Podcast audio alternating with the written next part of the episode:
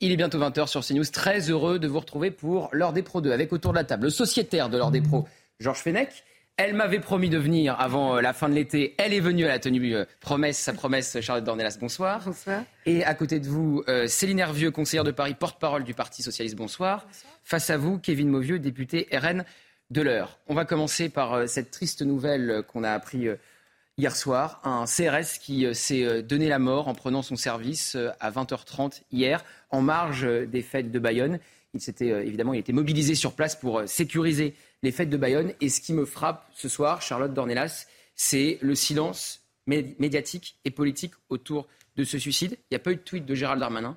Il y a à peine sur la scène politique quelques députés RN qui ont tweeté, mais euh, c'est tout. Quelques journaux qui en ont parlé, journaux de presse écrite, mais c'est tout.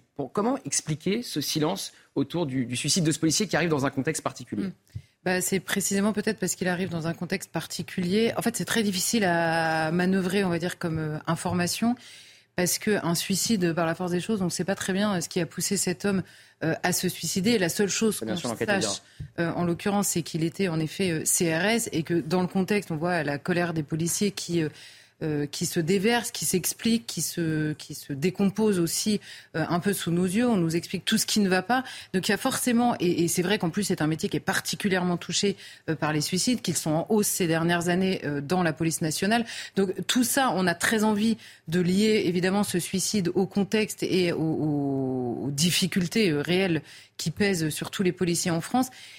Mais une fois qu'on a dit ça, cet homme-là, euh, on n'a pas plus d'informations que ça, on ne le connaît pas, donc c'est toujours très difficile. Donc on peut évidemment euh, euh, présenter ses condoléances, et c'est vrai qu'on pourrait, on pourrait attendre que tout le monde le fasse de manière assez naturelle, surtout étant donné le contexte. Mais voilà, sans en savoir beaucoup plus sur ce qui, ce qui, sur le désespoir en fait de cet homme. Quoi. Non, bien sûr, l'enquête dira les raisons de son mm. suicide.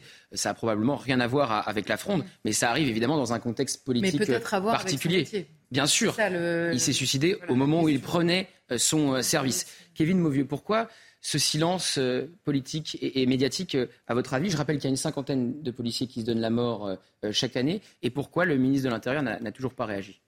Bah, Je pense qu'il y a un mélange, effectivement, de, ce qui vient d'être dit. du fait qu'on n'a pas toutes les informations et que c'est toujours difficile de manier une information aussi dramatique sans avoir les tenants et les aboutissants. Maintenant, on est dans une société où depuis plusieurs mois, plusieurs années, on voit qu'il y a une fronde anti-policier qui se crée euh, sur une gauche de plus en plus large. Il y a un mal-être dans la police qui est matérialisé en ce moment avec des, manifestations comme on n'a jamais vu, des grèves comme on n'a jamais vu. Et je pense que tout ça fait que euh, cette actualité-là, beaucoup de personnes n'osent pas la manier parce que même si on ne sait pas si c'est en lien avec les manifestations, avec les grèves, le fait que ça arrive au moment de prendre son poste, ça, donne quand même une indication. Il ne l'a pas fait à n'importe quel moment. Donc on peut imaginer que ça a un lien quand même avec son poste. Et c'est assez difficile pour une certaine catégorie de la, de la caste politique de parler des policiers, des difficultés de travail des policiers et de la société dans laquelle on évolue, avec euh, de, plus en plus de difficultés pour eux. Mais effectivement, c'est extrêmement important, je pense, et tous les politiques devraient Simplement de lui rendre hommage. Mais comme l'a fait d'ailleurs le préfet des Pyrénées-Atlantiques. Exactement, comme on doit l'information pour, pour, tout policier, pour tout fonctionnaire d'ailleurs, pour toute personne qui donne et qui dévoue sa vie euh, à l'État et à la nation, d'autant plus quand il s'agit d'un policier qui part le matin en prenant le risque sur toute sa journée de travail Alors on va pour protéger les Français. Donc voilà, je pense que c'est important d'ailleurs sur ce plateau ce soir d'adresser nos pensées à sa famille et à tout le corps euh, policier, tous ses collègues. On peut, quand on est un média, on peut donner l'information purement de manière factuelle, et quand on est un politique, on peut juste adresser ses, condoléances sans faire de politique justement. On va euh, écouter euh, Marc Lamola, qui est ancien policier de la BAC Nord, qui a fait lui-même une tentative de suicide, qui a écrit sur le sujet et qui réagissait ce matin dans l'ordre des pros. J'en ai ras le bol d'entendre ça en permanence. Une cinquantaine de mes collègues se foutent en l'air tous les ans sans que quiconque, et notamment les autorités et les ministères, les ministres qui se sont succédés, ne puissent prendre des décisions et des actes, des actes plus que des paroles. J'en ai assez des, des, des, des, euh, des, paroles, des palabres sans cesse et, des, des, comités théodules, je reprends cette expression qui ne m'appartient pas, qui est du général de Gaulle, où on, où on se réunit pour, pour parler, pour parler. Il n'y a jamais un acte qui est prêt, on va dire, le, le fonctionnaire de police était soumis à des pressions familiales euh, sans, sans prendre en considération évidemment les conditions de travail. Comment vous expliquez ce silence et énervieux?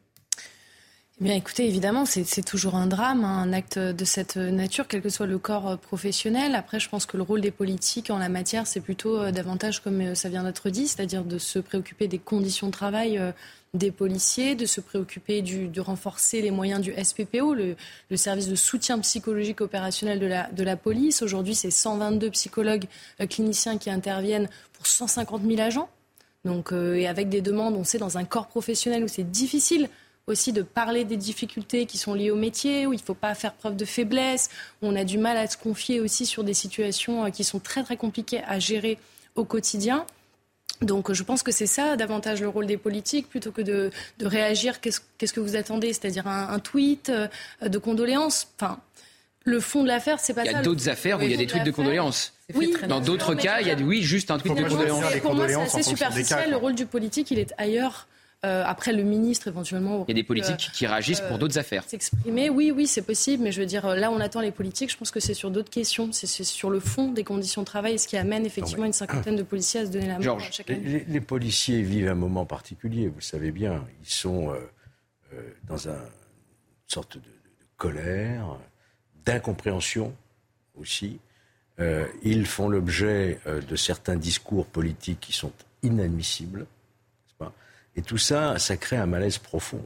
Après un suicide en particulier, il y a peut-être d'autres causes, évidemment, dans ce cas-là. Mais ce n'est pas quand même un hasard s'il y a 50% de plus de suicides dans la police que dans le reste de la population nationale. Alors certes, ils ont une arme. C'est vrai qu'ils ont une arme, le passage à l'acte, il peut être rapide. Mais ça, ça, ça quand même, ça signe un grand malaise des forces de, de police actuellement. D'ailleurs, le ministre Gérald Darmanin a dit que la police, qu'est-ce qu'elle attend? Elle attend qu'on la respecte. Aujourd'hui, on ne la respecte plus. Et pourtant, les Français, 70 pour plus de 70%, font confiance à leur police. Vous voyez, donc il y a un décalage. Et moi, je me félicite quand même qu'il y ait eu au moins une réaction du préfet euh, sur place, sans doute des syndicats euh, de police également, qui ont présenté SGP a réagi, oui. leurs condoléances.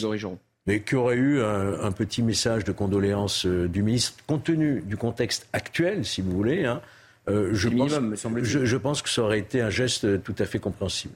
Mais, mais, surtout sur le manque de considération, c'est vrai, sur les discours d'opposants, euh, alors c'est malheureux à dire, mais il y, en a qui sont désormais opposants aussi à la police, hein, qui, euh, euh, qui ont un discours qui est quasiment celui d'une opposition politique au, au, à la police et à sa manière d'exercer.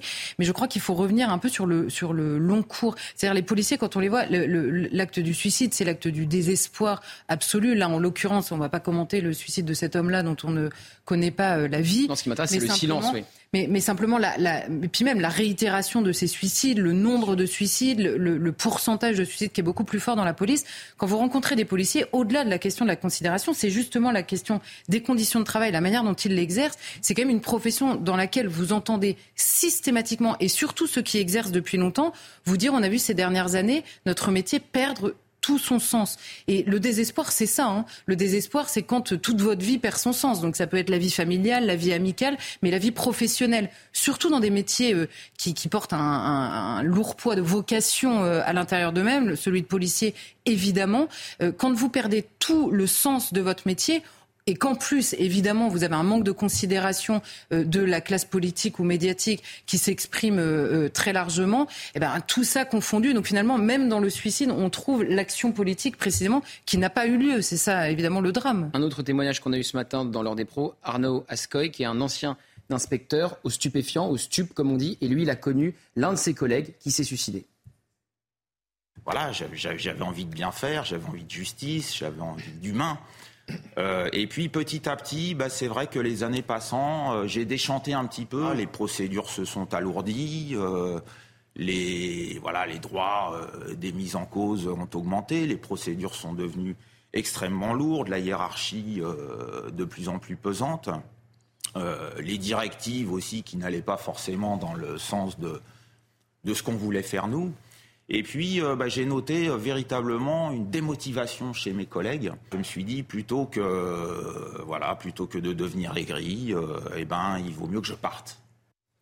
On sent cette fatigue, ce ras-le-bol. Arnaud Ascoy, il a démissionné de la police, Georges Fenech? Et je prends un, exemple qui est arrivé aujourd'hui dans, dans l'actualité. On a appris le placement en détention provisoire d'un chauffard, un homme qui a commis un refus d'obtempérer et qui a blessé un gendarme dans, dans le Doubs. C'était aujourd'hui son placement en détention provisoire. C'est un multirécidiviste. En plus, le conducteur a été condamné cinq fois. Euh, il y a cinq condamnations sur son casier judiciaire. Et vous pourriez aussi, Gauthier, rappeler ce qu'a d'ailleurs fait le ministre, il faut le reconnaître, dans l'hémicycle, en égrénant les noms de tous ces policiers qui sont morts à l'occasion de leur mission. Et tout le monde s'est pas levé à ce moment-là. Et, voilà, et ça aussi, si vous voulez, ça participe à un climat général euh, d'antipolice que, que certains voudraient attiser.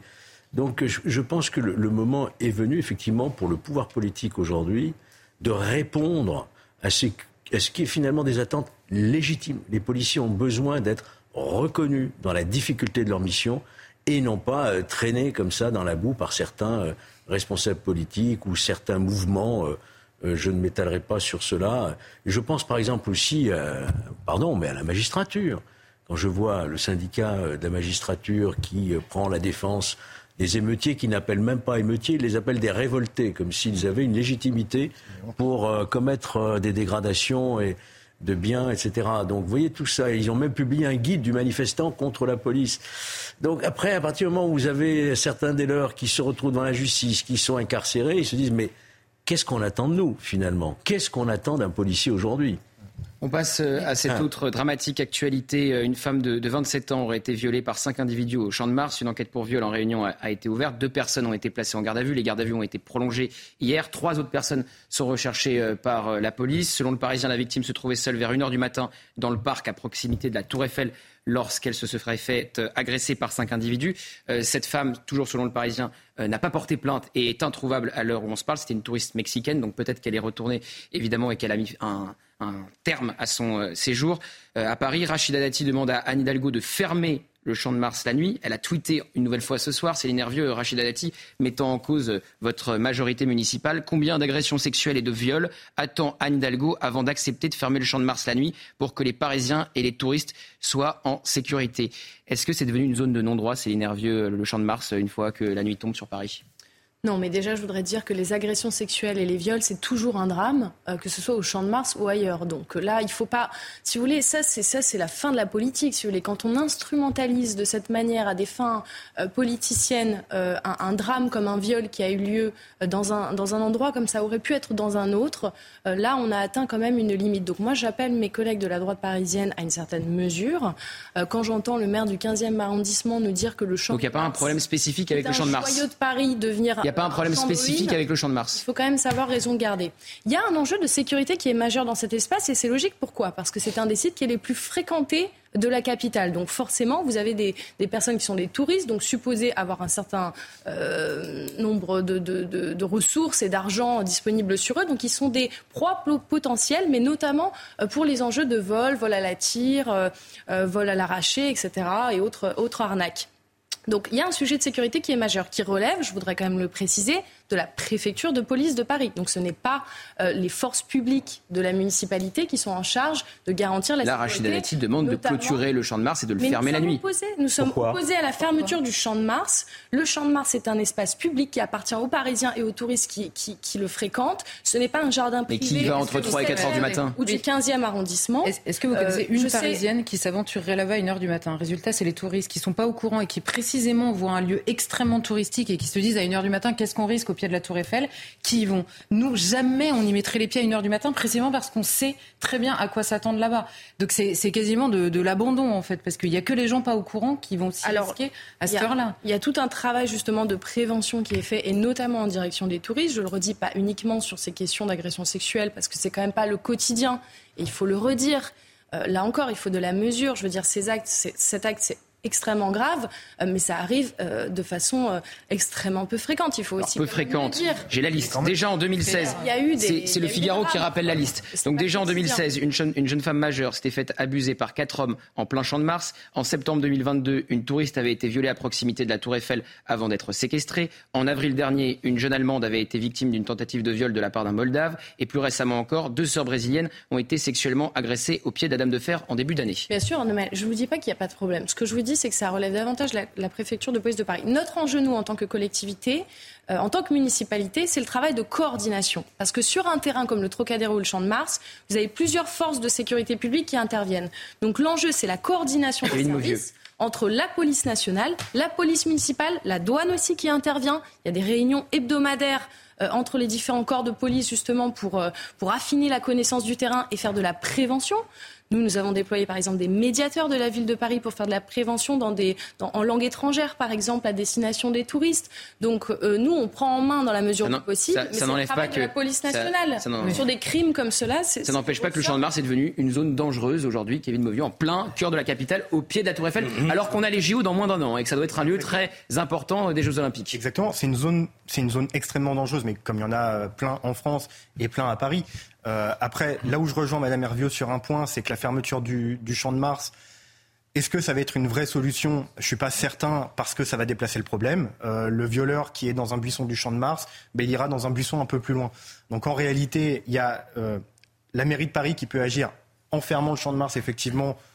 Bon, ça peut être essayé, mais je suis persuadé que ça déplacera le problème. En réalité, la vraie cause du problème, c'est qu'aujourd'hui, les policiers et les gendarmes, et on revient un peu d'ailleurs au débat qu'on a eu précédemment, ont l'impression de brasser du vent, ont l'impression de pagayer dans le vide, ont l'impression d'être sur un bateau où plus ils essayent d'avancer et plus ils reculent. C'est-à-dire qu'ils arrêtent tout le temps les mêmes, souvent les mêmes.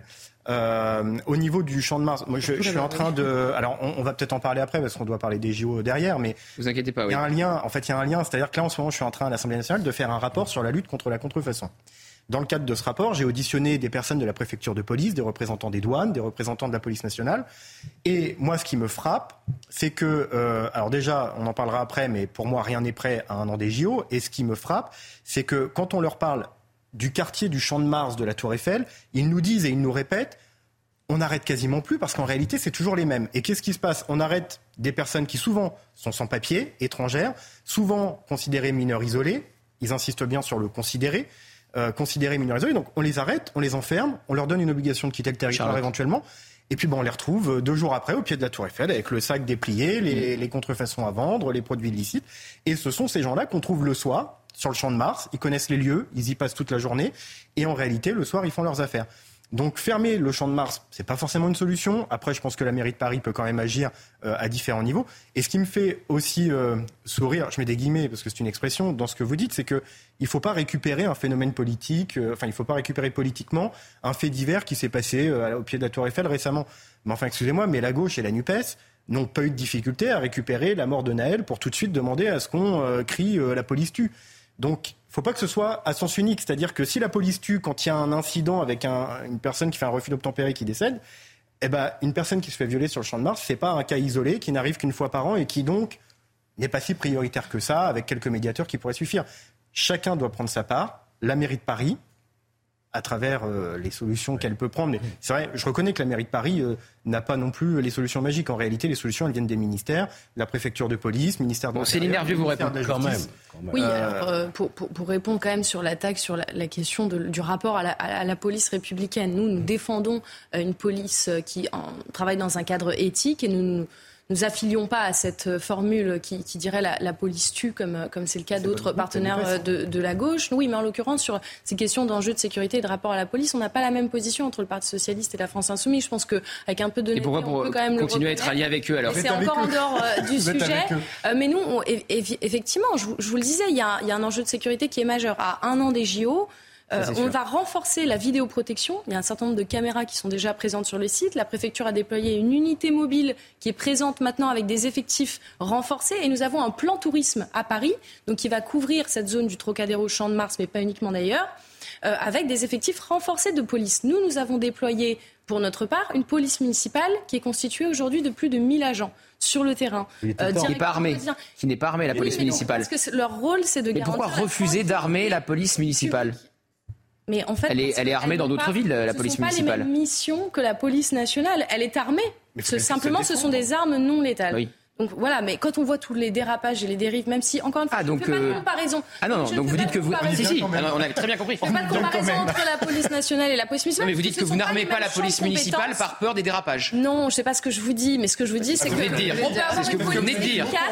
C'est ce que vous venez de dire. C'est pas ce que je vous dis. Je vous dis que par ailleurs, il y a un vrai sujet. Vous vouliez dire mais c'est ce que vous avez dit. Ce que je veux vous dire très clairement, c'est qu'il y a un sujet sur la façon dont sont armés les policiers nationaux. C'est un premier sujet. On peut se poser la question quand on voit effectivement le nombre d'accidents euh, dramatiques qui ont lieu. Deuxième sujet, la question du, de l'équipement de la police municipale qui euh, a des missions qui relèvent de la tranquillité publique, davantage de la prévention et de la prise en charge des victimes. Je vais juste vous montrer un sujet. Ça, ça ne nécessite pas forcément des armes la parole à, à, Charlotte, justement sur euh, comment sécuriser les Jeux Olympiques, parce que c'est un vrai enjeu.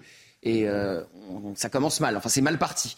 Donc on est en train de former des jeunes, des très très jeunes, quasiment à la sortie du bac, euh, pour leur demander eh bien, de sécuriser la capitale et de faire un travail de, de sécurité, d'agents de sécurité, parce qu'on sait qu'il manquera des agents privés notamment. On regarde ce sujet de Célia Judas.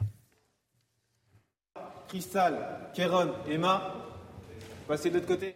Après trois semaines de formation, c'est l'heure des évaluations pour les jeunes, formés à devenir agents de sécurité lors de grands événements. Et dans la salle d'examen, les agents de demain viennent d'horizons bien différents. J'ai fait une double formation en commerce et en, et en ingé. Moi, je vais passer ma deuxième année en licence de maths, physique, chimie. Moi, je suis étudiant en école d'ingénieur. Moi, je fais des études en, esthétique cosmétique parfumée. Je viens justement de finir mon BTS en instant, BTS support à l'action managériale. Leur point commun, tous ont fait l'objet d'une enquête préliminaire pour pouvoir suivre cette formation. Chaque élève qui est candidat est candidat auprès de Pôle emploi. Et ensuite, Pôle emploi envoie son dossier au ministère de l'Intérieur qui fait une véritable enquête de moralité très précise et très profonde. En résumé, vous ne devez absolument pas être connu des services de police, quel que soit le motif. Parmi les motivations de ces jeunes, la rémunération de 950 euros par élève, payée par Pôle emploi et la région Île-de-France. Mais également la volonté de se sentir utile, notamment lors des JO 2024. Ça motive parce que c'est un grand événement sportif. Il y a évidemment les Jeux Olympiques, la Coupe du Monde de rugby qui m'intéressait pas mal et essayer de participer aux événements à l'intérieur. Une fois les examens passés, vient l'heure tant attendue des résultats.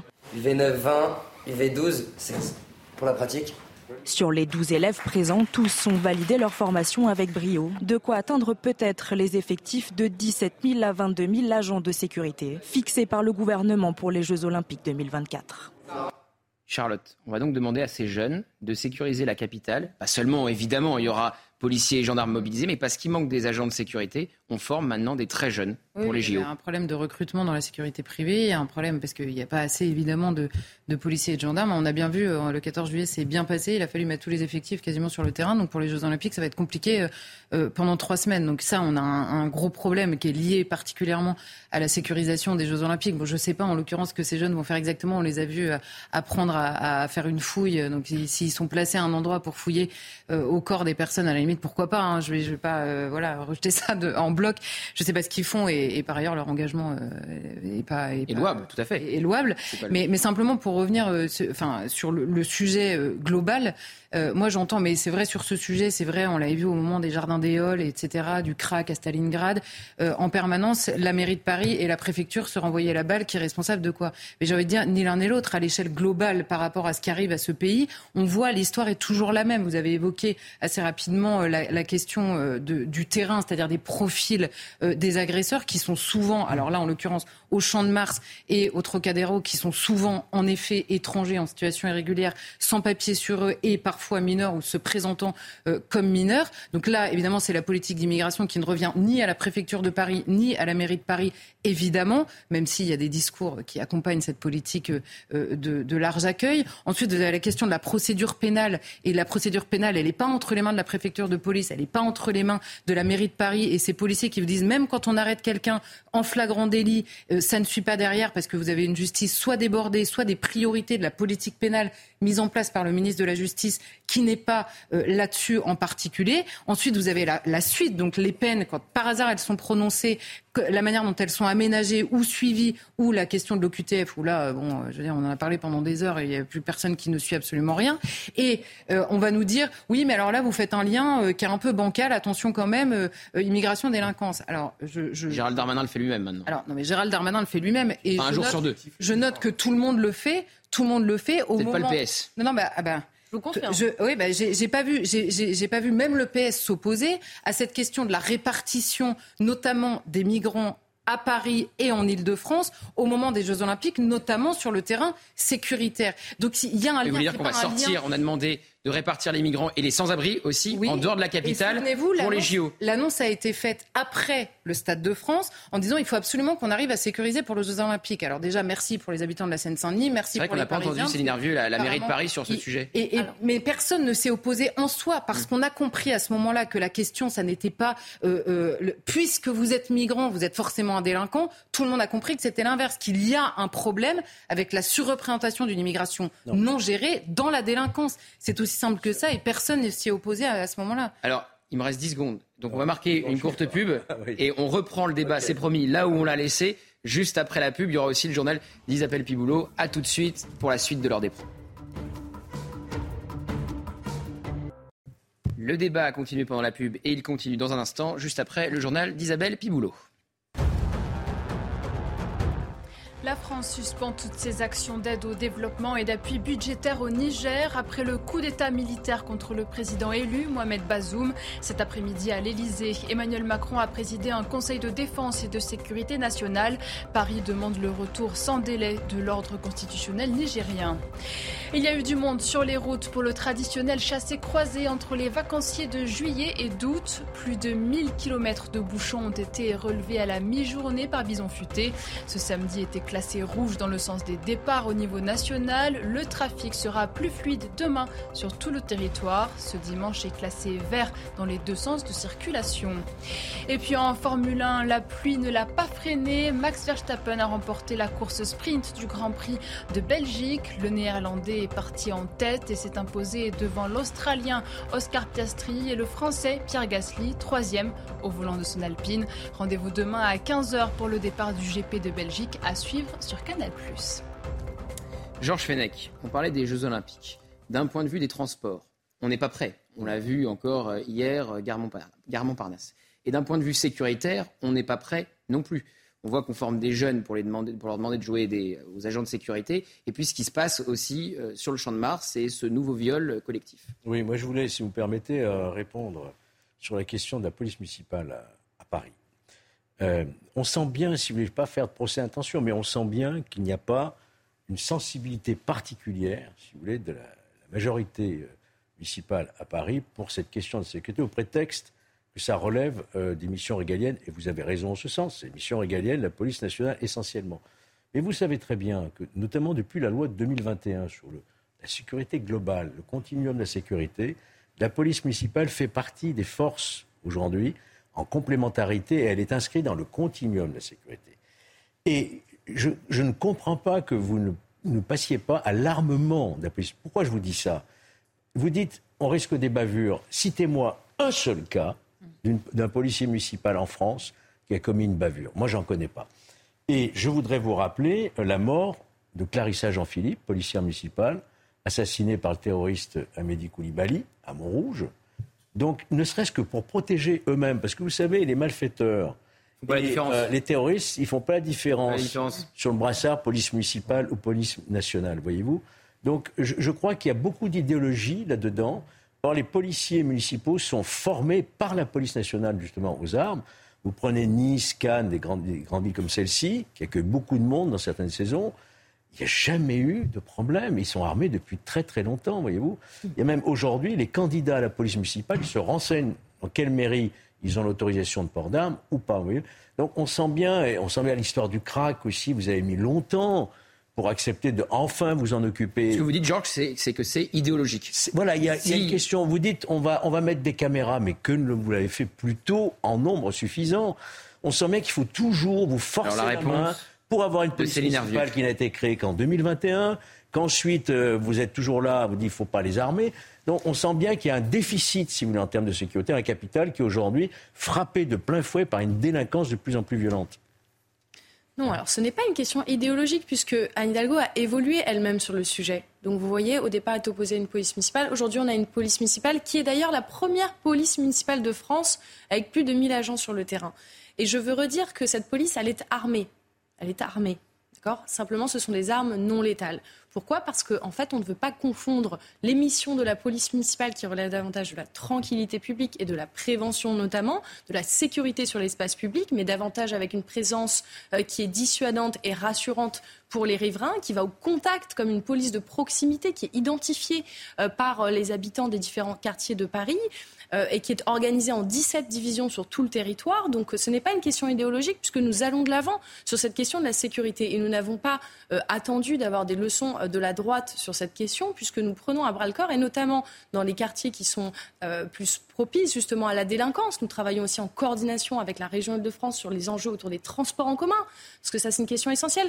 La question des, agressions sexistes et des violences sexistes et sexuelles sur la voie publique, c'est un sujet qui est majeur, qui est extrêmement prioritaire pour la ville de Paris. C'est pourquoi nous avons formé, par exemple, l'ensemble de notre police municipale à euh, la prise en, charge des victimes et euh, spécifiquement à repérer justement les signes de violence euh, sexistes et sexuelles ou les agissements les comportements qui iraient dans ce sens à l'égard des jeunes femmes, notamment dans l'espace public.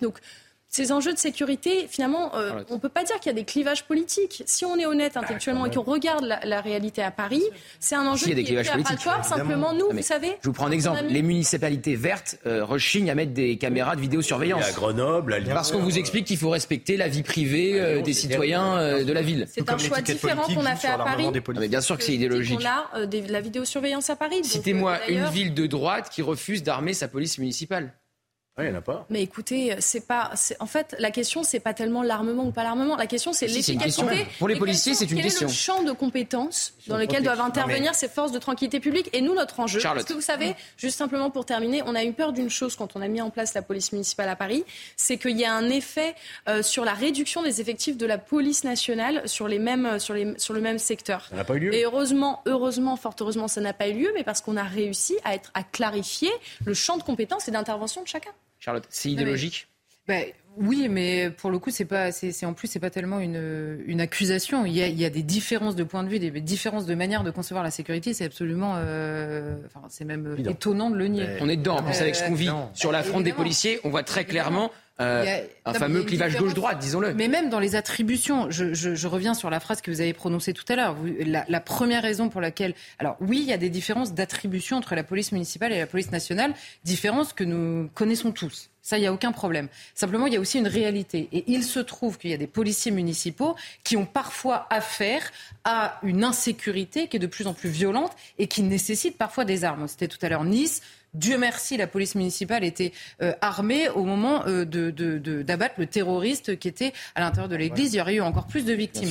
Donc à ce moment-là, c'est pas qu'il y ait Ça, c'est le meilleur exemple. Mais oui, c'est pas qu'il y ait une différence d'attribution, que, que on veut absolument une confusion. C'est simplement qu'il y a une réalité sur le terrain qui pousse à ça. Et vous avez répondu à ça. Oui, mais il y a suffisamment de bavures. C'est ça la vérité et c'est ça le fond idéologique. C'est que vous voyez d'abord le risque de bavure, même à l'échelle de la police nationale. D'ailleurs, on pourrait en parler j'aimerais bien qu'on liste ces fameuses euh, bavures dont on parle tout le temps avec les armes de la police municipale. À l'échelle, mais même de la police nationale. De quoi parle-t-on exactement hmm. C'est-à-dire que si à chaque fois, si on considère que l'usage même de l'arme est une potentielle bavure par principe, alors oui, on désarme la police municipale. Et, on va jusqu'à la France insoumise. Et certains demandent, alors pas vous évidemment, mais jusqu'à la France insoumise, qui euh, et pour certains, euh, qui se posent même la question de l'armement de la police tout court. Donc oui, c'est idéologique, c'est pas forcément grave, on peut être en désaccord, mais simplement il faut le reconnaître, on n'a pas du tout la même manière de concevoir euh, la réalité euh, dans l'espace public. Kevin Mauvieux. Alors, évidemment, vous avez raison. Je ne vais pas parler trop longtemps de la question de la police euh, municipale pour répondre aussi à la question des JO. Mais effectivement, vous avez raison, il y a une question d'idéologie politique. Et j'ai envie de dire, si ce n'était pas une question politique, ça servirait plus à rien de voter ni de faire partie de partis politiques. On a des visions différentes. C'est un fait. C'est pas une critique, c'est un fait. Et euh, effectivement, quand nous, de notre côté, on est pour un armement de la police, de sorte qu'elle puisse se protéger, pas baver, mais se protéger, euh, ou protéger nos concitoyens, parce qu'effectivement, on sait que Paris, c'est une place sur laquelle on a le plus de risques d'avoir un attentat, plus que chez moi à Pont de Mer. Euh, pour autant, chez moi à Pont de Mer, les policiers municipaux sont armés, euh, alors qu'à Paris, ils en auraient peut-être plus besoin, parce que certes, c'est pas dans leur prérogative de faire du grand banditisme ou de travailler pour le parquet euh, antiterroriste, ça on est d'accord. Mais le jour où vous avez une attaque sur une terrasse et que vous avez trois policiers municipaux debout à côté de la terrasse et que la police nationale elle est quatre quartiers plus loin, vous laissez donc la terrasse mourir parce que c'est pas dans leur prérogative. C'est l'exemple de Nice. Mais c'est l'exemple de Nice exactement. Et donc on a besoin à la fois pour ça et aussi pour leur protection parce que les policiers qu'ils soient municipaux ou nationaux, sont une cible aujourd'hui. Euh, et ils ont besoin de pouvoir se défendre. Maintenant, sur la question des Jeux Olympiques en eux-mêmes, effectivement, Paris n'est pas prêt. Et moi, ce qui m'inquiète vivement, sur la euh, bah, je termine juste euh, rapidement sur les JO.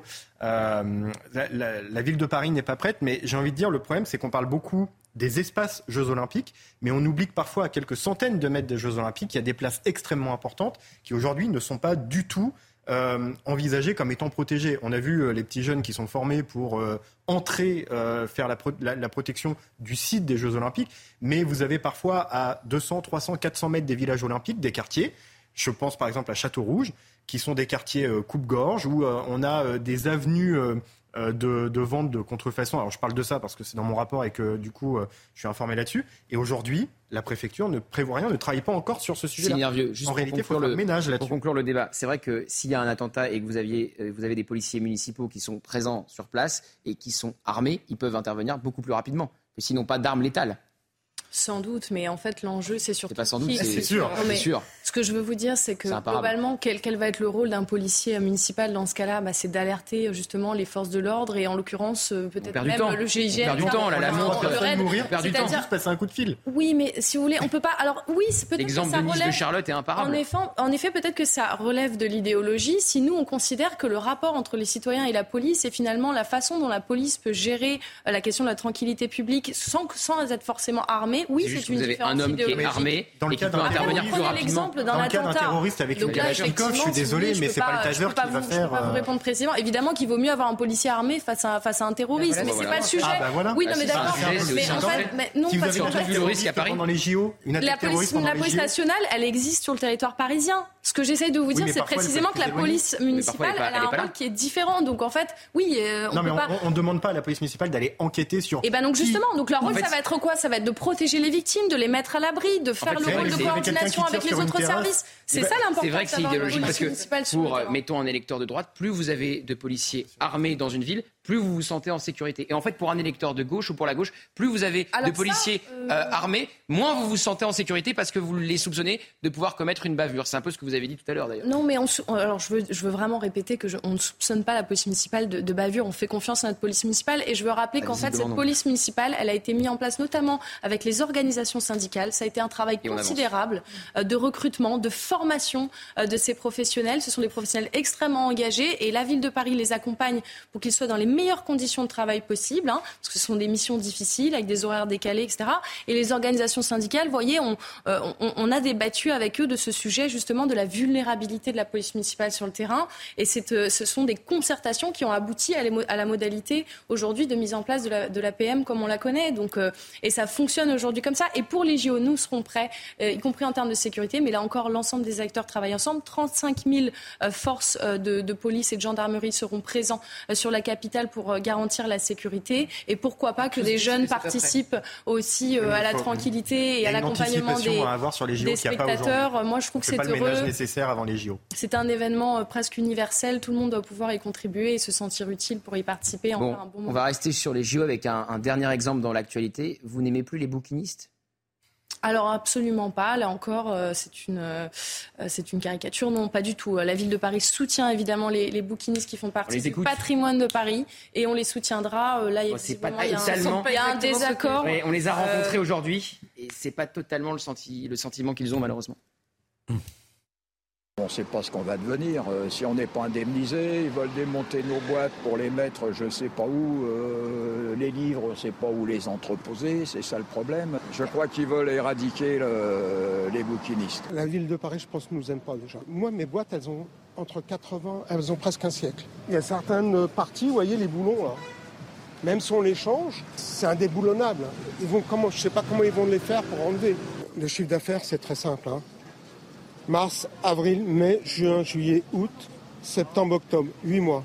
Nous, ce qu'on demande, c'est la protection de nos boîtes, que personne n'aille danser la carmagnole dessus, et qu'on puisse rouvrir à la fin des jeux nos boîtes normalement, comme avant. On va perdre trois semaines de, de, de, de travail, trois semaines pendant lesquelles il n'y a aucune indemnisation n'est prévue. Ce sont les mal-aimés?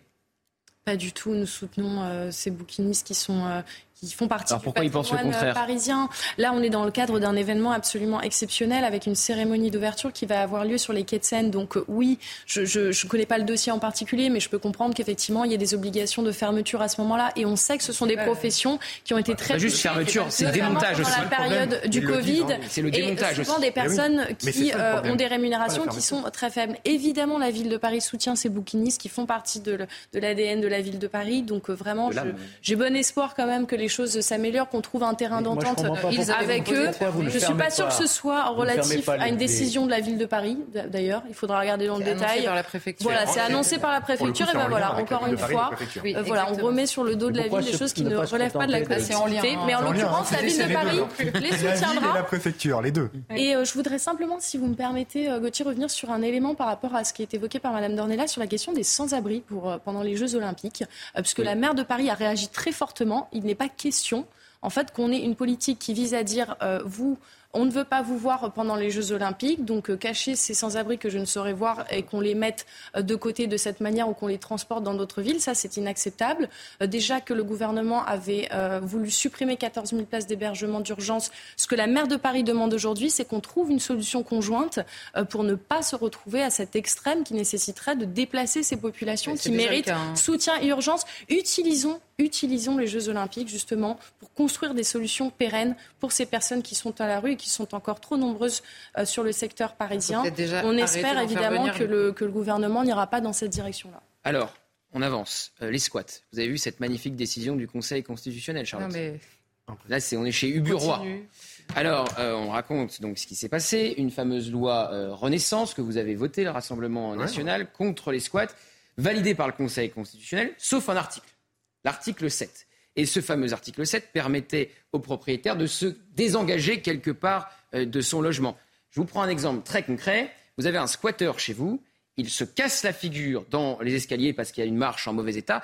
Eh bien, vous pouvez être responsable. Mais attendez, il y a un exemple encore plus concret. Qui est Allez-y. votre exemple d'un homme qui a été condamné déjà parce que euh, le, le squatteur s'était euh, cassé la figure par la balustrade. Donc c'est- c'est- ça existe déjà. Alors évidemment, réaction politique. Euh, Marion Maréchal se demande si les sages du Conseil constitutionnel de reconquête ne sont pas devenus fous. Et puis euh, Louis Alliot, de votre parti, monsieur le député, euh, maire de Perpignan, qui dit Où va-t-on? La prochaine étape, c'est de leur remplir le frigo.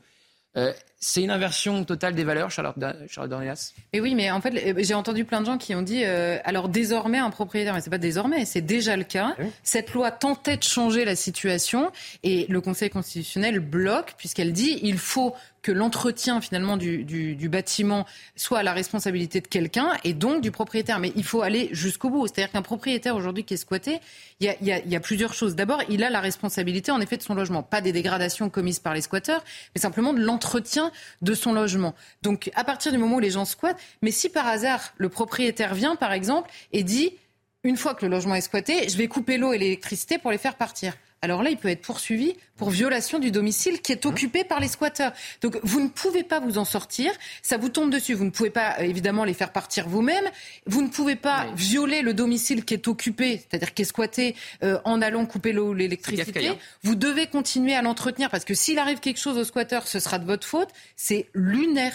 Mais c'était déjà le cas avant, donc il n'y a pas que les sages qui ont perdu la tête. Fait extrêmement rare. Fait extrêmement rare. Le Conseil constitutionnel a fait aujourd'hui un communiqué pour tenter d'expliquer sa décision. Oui, il y a eu un tel tollé, une telle incompréhension.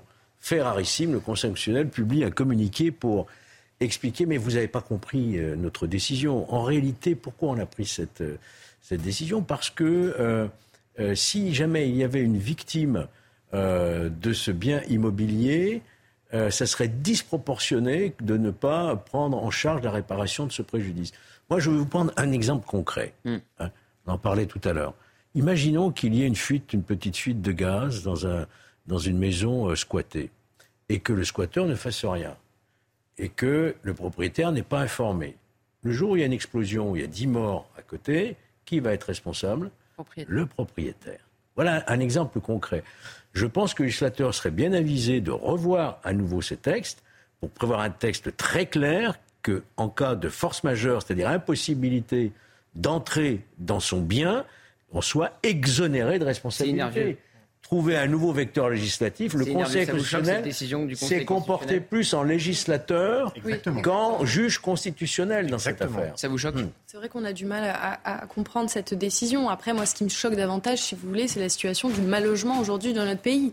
Euh, vous avez quand même euh, 2 millions de personnes qui attendent un HLM, 4 millions de personnes qui sont mal logées. Oui, mais c'est ça le fond du sujet, et c'est ça ce en Non, tant que politique, on doit affronter par ailleurs la J'ai juste une loi. question. Euh, vous êtes député. Rappelez-moi, qu'est-ce qu'a voté la gauche sur la loi anti-squat? Mais ils ont voté contre, évidemment. Oui, mais parce que en fait, Mais ça n'a voilà. apporté absolument. Non, Oui, non Vous avez voté contre à l'Assemblée nationale et ensuite vous me dites que la décision du Conseil constitutionnel vous choque. Mais et, si, et ça preuve- pas la situation du relogement, si. Mais la qui preuve est un si. enjeu majeur. Donc, Ça renforçait le droit dire- du propriétaire, justement. si je peux me permettre. Ce que je voudrais simplement dire, c'est que les véhicules législatifs, les lois, en fait, existent aujourd'hui. Il s'agirait peut-être de les faire appliquer. Et en l'occurrence. Bah oui, mais quand on a des procédures d'expulsion qui durent pendant des mois, ça, c'est effectivement euh, inacceptable. Maintenant, il y a eu tout un débat. euh, là, on a une loi ASAP qui a été votée en 2020 sur la, sur la question des squats. On n'a pas encore l'évaluation. Donc, au lieu d'empiler des lois, comme on a l'art de le faire Kevin en France, cette loi permettait aux propriétaires déjà, euh, la situation de des retrouver qui ses existent droits. et d'appliquer Et de la loi. réduire les. Non mais effectivement, nous, vous l'avez dit au début, hein, on l'a voté cette loi parce que depuis le début, on vote toujours tout ce qui va dans le bon sens. Et là, c'était une question. C'est pas ce que j'ai dit non plus. C'est une question. Non mais non, vous avez juste dit qu'on l'avait voté, vous l'avez Bien rappelé. sûr, bien sûr. Effectivement, on l'a voté. Tout ce qui va dans le bon sens, on le vote. Et pourquoi on a voté cette loi? Parce qu'effectivement, aujourd'hui, contrairement à ce que vous dites, la loi ne protège pas le propriétaire. Voilà, c'est comme ça. Les propriétaires aujourd'hui sont face à des situations où quand il y a des squatteurs, bah, c'est compliqué de les faire partir. Euh, aujourd'hui, on apprend parce que le Conseil constitutionnel il a décidé que si le squatteur se blesse ou a un petit souci dans le logement, eh ben, le propriétaire est responsable. Alors, il touche rien. Il paye parfois son logement avec son crédit immobilier, parfois un seigneur. Bah oui, désolé, moi, bah, non mais je suis Il y a désolé. des petits Il y a- il y a, propriétaires. des petits propriétaires. Il n'y a pas que des, il y a pas que des gros Ah bah capitalistes si, en vous France. veniez, vous Et, moi, j'ai Ah non, mais beaucoup ça de arrive mal. surtout à des petits Mais propriétaires. évidemment, ça arrive à des petits propriétaires qui Oui, n'arrivent pas à se défendre, ils n'ont pas les 2021, reins Parfois, pour se défendre. parfois, quand acheter une maison, C'est euh, le résultat d'une vie. Et vous vous retrouvez avec des squatteurs euh, chez vous. Mais je C'est dis pas que c'est acceptable comme situation. Et est-ce que, alors juste pour aller au bout de la il y a démarche, parce risques, qu'on c'est peut, pas on peut acceptable. comparer. Il y a plus de temps, en trois secondes, En on trois peut secondes, c'est vraiment le deux temps qui nous reste. Aujourd'hui, on demande au propriétaire d'être responsable d'un squatteur dont il n'a pas voulu. Par contre, suite aux émeutes, on ne met pas les parents devant leur responsabilité alors que la loi prévoit qu'ils sont censés être responsables de leurs enfants. Et là, Et le fameux casseur-payeur qui a été rejeté à l'Assemblée Exactement. nationale. Et là, la France marche sur la tête. C'est la fin de l'émission. Je voulais juste vous signaler deux bonnes nouvelles, parce qu'on a parlé des mauvaises nouvelles. On va terminer par deux bonnes nouvelles. La France a gagné. Vous savez, vous suivez la Coupe du Monde féminine, euh, Charlotte? Contre le Brésil. Non, vous suivez pas. La France a gagné. Euh, les Françaises ont gagné contre le Brésil 2-1 après leur mauvais départ face à la Jamaïque. Et puis on a un Français champion du monde, Maxime Grousset, qui a décroché la médaille d'or sur 100 mètres papillon aux mondiaux de natation qui se tiennent actuellement au Japon. c'est Deux natation, magnifiques Qui n'était nouvelles. pas sa discipline. Hein. Qui n'était pas sa discipline exactement. Georges Fenech, je sais que vous suivez. Ah oui, oui. les, mondiaux- les du Japon. euh, Merci à Martin Mazur de nous avoir Marchand, montré ces images et d'avoir préparé cette émission avec moi. Je vous retrouve demain matin à 9h avec Mister Georges Fenech, bien sûr, parce que sans Georges Fenech, moi, je viens pas. Euh, tout de suite, c'est Olivier de Kéranfleck. Vous restez en Bretagne pour euh, Soir Info. Bonne soirée sur CNews. J'adore.